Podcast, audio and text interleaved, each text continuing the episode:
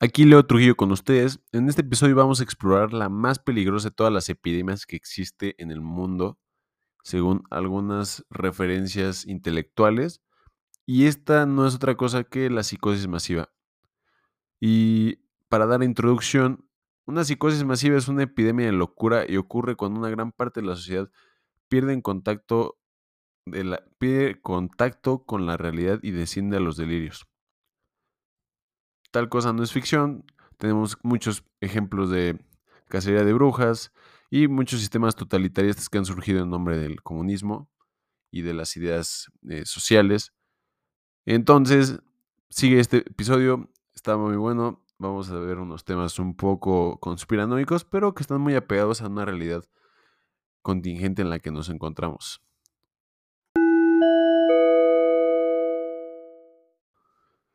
Según el psicólogo Carl Jung, la mayor amenaza para la civilización no reside en las fuerzas de la naturaleza, ni con ninguna enfermedad física, sino con nuestra incapacidad para lidiar con las fuerzas de nuestra propia psique. Somos nuestros propios peores enemigos, o como dice el proverbio latino, el hombre es lobo para el hombre. En Civilización in Transition, Jung afirma que este proverbio es una perogrullada triste pero eterna, y nuestras tendencias de lobos son más prominentes en juego en esos momentos de la historia en que la enfermedad mental se convierte en la norma más que en la excepción en una sociedad, una situación que Jung denominó epidemia psíquica.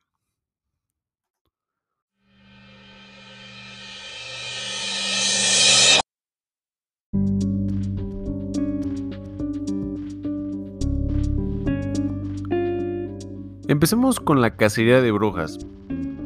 Durante la cacería de brujas, miles de personas, en su mayoría mujeres, fueron asesinadas no por algún delito que cometieron, sino porque se convirtieron en chivos expiatorios de sociedades enloquecidas. Cuando ocurre una psicosis masiva, los resultados son devastadores. Jung estudió este fenómeno y escribió que los individuos que componen la sociedad infectada se vuelven moral y espiritualmente inferiores, se hunden inconscientemente a un nivel intelectual inferior, se vuelven más irracionales y responsables muy emocionales, erráticos y poco confiables. Lo peor de todo, los crímenes que el individuo nunca podría soportar por sí solo son cometidos libremente por el grupo, herido por la locura. Lo que empeora las cosas es que quienes padecen una psicosis masiva son inconscientes de lo que está ocurriendo, porque así como un individuo enloquecido no puede salir de su mente para observar los errores en sus caminos, por lo que tampoco hay un punto en el que ellos puedan ver que viven una psicosis masiva, que puedan observar desde la objetividad, observar desde lo que no es colectivo. Pero siempre cabe preguntarse, ¿qué es lo que causa una psicosis masiva? Para responder esta pregunta primero debemos explorar qué es lo que enloquece a un individuo. Si bien existen muchos posibles desencadenantes de la locura, tales como el uso excesivo de drogas o alcohol, lesiones cerebrales y otras enfermedades, estas causas físicas no, son, no nos conciernen realmente aquí. Nuestra preocupación es psicológica, por lo que se llama disparadores psicogénicos, ya que estos son los culpables más comunes de la psicosis masiva. La causa psicogénica más prevaleciente de una psicosis es la avalancha de emociones, como el miedo o la ansiedad, que llevan a un individuo a un estado de pánico. Cuando está en un estado de pánico, un individuo buscará naturalmente alivio ya que es demasiado desgastante mental y físicamente subsistir en ese estado hiperemocional. Mientras escapar del estado de pánico se puede lograr a través de medios adaptativos como enfrentar y derrotar la amenaza que genera el miedo, otra forma de escapar es sufrir un brote psicótico. Un brote psicótico no es un descenso a un estado mayor de desorden como muchos creen, pero un reordenamiento del mundo experiencial que uno combina con la realidad y con la ficción, o delirios y realidad, de una manera que ayuda a acabar con los sentimientos de pánico. Silvio Areti, una de las máximas autoridades del siglo XX en esquizofrenia, explica los pasos psicogénicos que conducen a la locura. En primer lugar, hay la fase de pánico. Cuando el paciente comienza a percibir las cosas de una manera diferente, tiene miedo a causa de ello, parece confundido y no sabe cómo explicar las cosas extrañas que están sucediendo. El siguiente paso es lo que Arete llama una fase de percepción psicótica, en la que un individuo logra poner las cosas juntas y, e idear una forma patológica de ver la realidad que le permite explicar sus experiencias anormales. El fenómeno se llama insight, porque el paciente finalmente ve el significado y relaciones en su experiencia. Pero el insight es psicótico porque se basa en delirios y no en formas adaptativas que promueven la vida de la forma de relacionarse con las amenazas que precipitaron el pánico. Los delirios, en otras palabras, permiten que el individuo preso del pánico escape de la avalancha de emociones negativas, pero a costa de perder el contacto con la realidad y por esta razón Ariete dice que un brote psicótico puede verse como una forma anormal de lidiar con un estado extremo de ansiedad. Sí, una avalancha de emociones negativas que provoca el pánico en un estado débil y vulnerable en el individuo puede desencadenar un brote psicótico. Una psicosis masiva puede resultar cuando una población de individuos débiles y vulnerables es conducida a un estado de pánico por amenazas reales, imaginadas o fabricadas. Pero como los delirios pueden tomar muchas formas y como la locura puede manifestarse de innumerables formas, la manera específica en que se desarrolla una psicosis masiva diferirá en función del contexto histórico y cultural en que la sociedad sea infectada. Pero en la era moderna es la psicosis masiva del totalitarismo la que parece ser la mayor amenaza. El totalitarismo, escribe Arthur Bersluis, es el fenómeno moderno que une el poder estatal centralizado junto con la aniquilación de los derechos humanos individuales. Es una sociedad totalitaria la población que se divide en dos grupos, los gobernantes y los gobernados, y ambos grupos sufren una transformación patológica. Los gobernantes son elevados a un estado casi divino que se opone diametralmente a nuestra naturaleza de seres imperfectos que se corrompen fácilmente por el poder. Las masas, en cambio, se transforman en sujetos dependientes de estos gobernantes patológicos y asumen una regresión psicológica y de, estado a infantil. Hannah Arendt, una de las eruditas más destacadas del siglo XX de esta forma de gobierno llamado totalitarismo, comenta que es un intento de transformación de la naturaleza humana misma, pero ese intento de transformación solo se vuelve sólido en mentes enfermas, ya que, de hecho, hay mucho que es comparable entre las extrañas reacciones de ciudadanos del totalitarismo y su cultura en su conjunto por un lado y reacciones del esquizofrénico enfermo por el otro.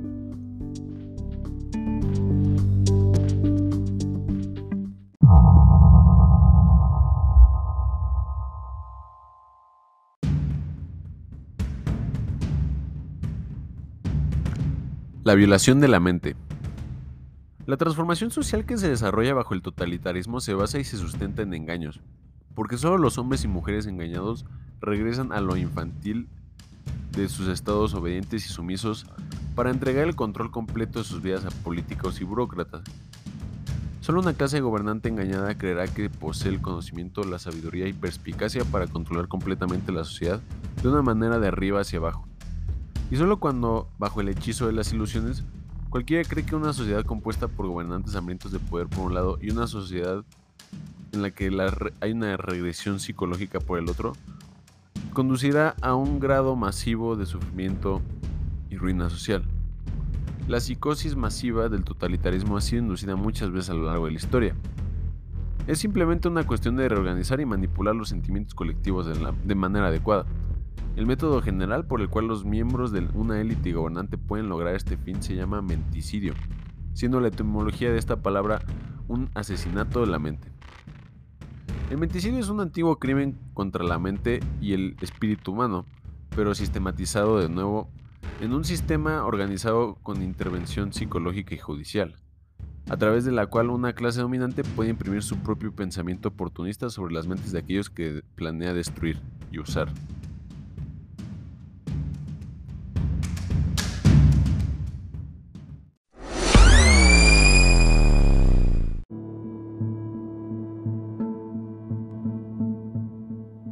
Preparar a una población para el crimen de menticidio comienza con sembrar el miedo, por lo que como para poner a una población en un estado de pánico que los prepara para un descenso en las creencias delirantes de una psicosis. Una técnica particularmente eficaz para lograr este fin es utilizar oleadas de terror. Con esta técnica, la siembra de miedo se escalona con periodos de calma, pero a cada uno de estos periodos de calma le sigue la elaboración de un intenso lapso de miedo y el proceso continúa, la moralidad se vuelve cada vez más baja y lo psicológico de los efectos de esta nueva campaña y propaganda se hacen cada vez más fuertes. Y llega un público ya prácticamente ablandado psicológicamente. Mientras que el miedo prepara a la población para el menticidio, el uso de la propaganda para difundir desinformación y para promover la confusión con respecto a la fuente de las amenazas y la naturaleza de la crisis ayuda a romper las mentes de las masas. Los funcionarios de gobierno y sus lacayos en los medios de comunicación pueden utilizar informes contradictorios, información sin sentido e incluso mentiras descaradas, ya que cuanto más confunden, lo menos capaz será de que la población se haga cuenta de que está sufriendo una psicosis inducida y haga, haga frente a esta crisis, y así disminuya su miedo de manera racional y más adaptativa. La confusión, en otras palabras, aumenta la susceptibilidad de, de un descenso en los delirios del totalitarismo. La lógica se puede enfrentar con la lógica, mientras que la ilógica no. Confunde a quienes piensan derecho. La gran mentira y las tonterías repetidas monótonamente tienden más a apelar que la lógica y la razón. Mientras la gente todavía está buscando un contraargumento razonable a la primera mentira, los totalitarios pueden agredirlos con otro. Nunca antes en la historia habían existido medios tan efectivos para manipular a una sociedad en la psicosis del totalitarismo. Ahorita vivimos bombardeados con pantallas, sonido y gran información mediática que nos llega a través de algoritmos que censuran rápidamente el flujo de información no deseada y que permite que los que están en el poder o los que tienen la capacidad de ejercer cierta influencia sobre los demás a través de estos instrumentos asalten fácilmente las mentes de las masas. Además, la naturaleza adictiva de esta tecnología significa que mucha de la gente que se somete voluntariamente a la propaganda de la élite gobernante con una frecuencia notable, pues pueda tener por sentado el hecho de que está mirando el mundo sin realmente reflexionar lo que está sucediendo en él. La tecnología te atrae y te deja caer en sus ruedas de movimiento. Sin descanso, sin meditación, sin reflexión, sin conversación, los sentidos están continuamente sobrecargados de estímulos. El humano ya no aprende a cuestionar su mundo. La pantalla le ofrece las respuestas confeccionadas. Pero hay un paso más que los aspirantes a gobernantes totalitarios pueden dar para aumentar la posibilidad de una psicosis totalitaria. Y esto es el aislar a las víctimas. O sea, el perturbar las interacciones sociales normales dentro de los individuos de la sociedad misma. Cuando se está solo y sin interacciones normales con amigos, familiares y compañeros de trabajo, un individuo se vuelve mucho más susceptible a delirios por varias razones. En primer lugar, pierden el contacto con la fuerza correctiva del ejemplo positivo, porque no todo el mundo es engañado por las maquinaciones de la élite gobernante y los individuos que ven a través de la propaganda pueden ayudar a liberar a otros del asalto menticida. Sin embargo, si se impone el aislamiento, el poder de estos ejemplos positivos disminuye enormemente. Pero otra razón por la que el aislamiento aumenta la eficacia del menticida es porque con muchas otras especies, los seres humanos, con muchas otras especies, los seres humanos se condicionan más fácilmente a nuevos patrones de pensamiento y comportamiento cuando están aislados. O como citando a Pavlov sobre, acerca del condicionamiento conductual, pues el reflejo condicionado podría ser desarrollado más fácilmente en un laboratorio silencioso con un mínimo de estímulos perturbadores. Todo adiestrador de animales lo sabe por experiencia propia. Aislamiento, el aislamiento se requiere para que se pueda implantar mediante la repetición de estímulos en el paciente una serie de conductas. Y los totalitarios han seguido la regla de Pablo por excelencia. Saben que pueden condicionar a sus víctimas políticas más rápidamente manteniéndolas en el aislamiento. Sola, confundida y golpeada por oleadas de terror, la población es constantemente atacada. El menticidio desciende a un estado vulnerable sin esperanza. La interminable corriente de propaganda convierte las mentes que alguna vez fueron capaces del pensamiento racional en casas de juegos de fuerzas irracionales, y con el caos girando alrededor de ellos y dentro de ellos, las masas anhelan un regreso a un mundo ordenado. Los aspirantes a totalitarios ahora pueden dar el paso decisivo, pueden ofrecer una salida y un regreso al orden de un mundo que parece estar en movimiento, rápidamente en la dirección opuesta, pero pues todo esto tiene un precio. Las masas deben renunciar a su libertad y ceder el control total de todos los aspectos de su vida ante la élite o los gobernantes y deben de renunciar a su capacidad de ser individuos autosuficientes que son responsables de sus propias vidas y convertirse en súbditos y sumisos y obedientes. Las más, en otras palabras, deben descender a los delirios de la psicosis totalitaria. Ya sea de forma gradual o repentina, la razón y la decencia humana común ya no son posibles en un sistema de este tipo.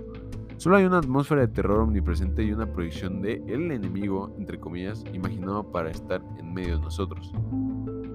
Asimismo, la sociedad se vuelve sobre sí misma impulsada por las autoridades gobernantes, pero el orden de un mundo totalitario es un orden patológico. Al imponer una conformidad estricta y exigir una obediencia ciega a la ciudadanía, el totalitarismo libera al mundo de la espontaneidad que produce muchas de las alegrías de la vida y la creatividad que impulsa a la sociedad hacia adelante. El control total de esta forma de regla, sin importar el nombre con el que esté marcada y se, y se gobierne, ya sea por médicos, científicos, políticos, burócratas, dictadores, etc., es una muerte a gran escala.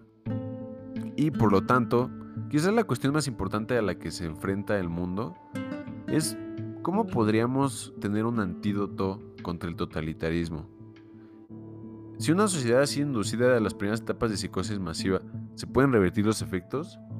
Y bueno, si bien uno nunca puede estar seguro del pronóstico de una locura colectiva, porque vivimos inmersos, seamos honestos, vivimos inmersos en, en una serie constante de cultura, y en esa cultura se normalizan conductas que pasan desapercibidas por nosotros, y a menos de que haya un individuo que sea lo suficientemente consciente para ver las creencias subyacentes en todas las acciones de todas las personas que, que coexisten en esa cultura, pues no podremos ver si estamos inmersos en una psicosis colectiva. Pero decidí hacer esto porque me di cuenta que hay algo raro dentro del entorno psicológico colectivo desde que empezó la pandemia. Y algunas de estas cosas que comento pues tienen sentido bajo estas, bajo estas premisas que investigué realmente. Pero el punto de esto es que ¿cómo podríamos curar? O sea, ¿cómo podríamos realmente contrarrestar los efectos del menticidio colectivo que está llevándose a cabo? Y, no digo que sea una conspiración, solamente digo que pues puede prestarse, el COVID-19 puede prestarse, o el aislamiento por la pandemia puede prestarse por a, más bien, que ciertos gobernantes aprovechen esta oportunidad para aislar, condicionar y ejercer más poder sobre la sociedad. Y pues bueno, este, así como un ataque menticida tiene muchos frentes, o sea, te atacan desde muchos ángulos los medios de comunicación y la clase gobernante, pues también puede haber un contraataque. Y para aquellos de nosotros que queremos ayudar a resolver la cordura en este mundo psicótico eh, con rasgos tempranos de totalitarismo, el primer paso es poner en orden nuestras propias mentes y vivir de una manera que inspire a otros a seguir. Y pues no es por nada que nuestra época clama por la personalidad redentora, o sea, un salvador, por la que uno se puede emancipar con las reglas, con las garras de la psicosis colectiva y salvar al menos su propia alma que enciende un faro de esperanza para los demás, proclamando que aquí hay al menos un hombre que ha logrado liberarse de la identidad fatal con la psique grupal. Es por eso que esta época pues tiene estas características en las que las personas buscan un salvador. Y bueno, asumiendo que uno está viviendo de una manera libre las garras de la psicosis, hay otros pasos que se pueden tomar. En primer lugar, la información se debe de compartir, toda, toda, información se debe compartir que, pueda contrarrestar la propaganda y debe de expandirse lo más rápido y lo más ampliamente posible como para que sirva de antídoto para las personas que no son conscientes de lo que está sucediendo. Porque la verdad es más poderosa siempre que la ficción y las falsedades vendidas por los aspirantes a gobernantes totalitarios y por lo tanto su éxito va a depender de pues, la capacidad de censurar la, la información que puedan percibir los individuos dentro de la sociedad. Otra técnica es usar el humor, usar, el, usar la, la poca seriedad como para poder dar, dar una imagen de inocencia entre la sociedad. Y pues una técnica en contra de eso, una técnica en contra de, la propaganda y de alguna forma la, falta de seriedad que, podría llegar a generar más caos, es esta parte en la que hay este Václav Havel, un disidente político de la Unión Soviética, del gobierno comunista, eh, que más eh, que posterior a su carrera política dentro de ese gobierno, pues se convirtió en presidente de Checoslovaquia y nombró a esta forma de defensa como estructuras paralelas. Una estructura paralela es cualquier forma de organización, empresa, institución, tecnología o búsqueda creativa que existe físicamente dentro de una sociedad totalitaria, pero moralmente fuera de él, de ella. En la Checoslovaquia comunista, Havel señaló que estas estructuras paralelas fueron más efectivas para combatir el totalitarismo que la acción política. Además, cuando se crean suficientes estructuras paralelas, la segunda cultura o sociedad paralela se forma y funciona espontáneamente como un enclave de libertad y cordura dentro de un mundo totalitario. O sea, se vuelve una resistencia. O como explica Havel en su libro El poder de los impotentes, ¿qué más son las estructuras paralelas que un área donde una vida diferente puede ser vivida? Una vida que está en armonía con sus propios fines y que a su vez se estructura en armonía con esos objetivos. ¿Qué más son esos intentos iniciales de autogestión social? Pero sobre todo, lo que se requiere para evitar un descenso total a la locura del totalitarismo es la acción de tantas personas como sea posible.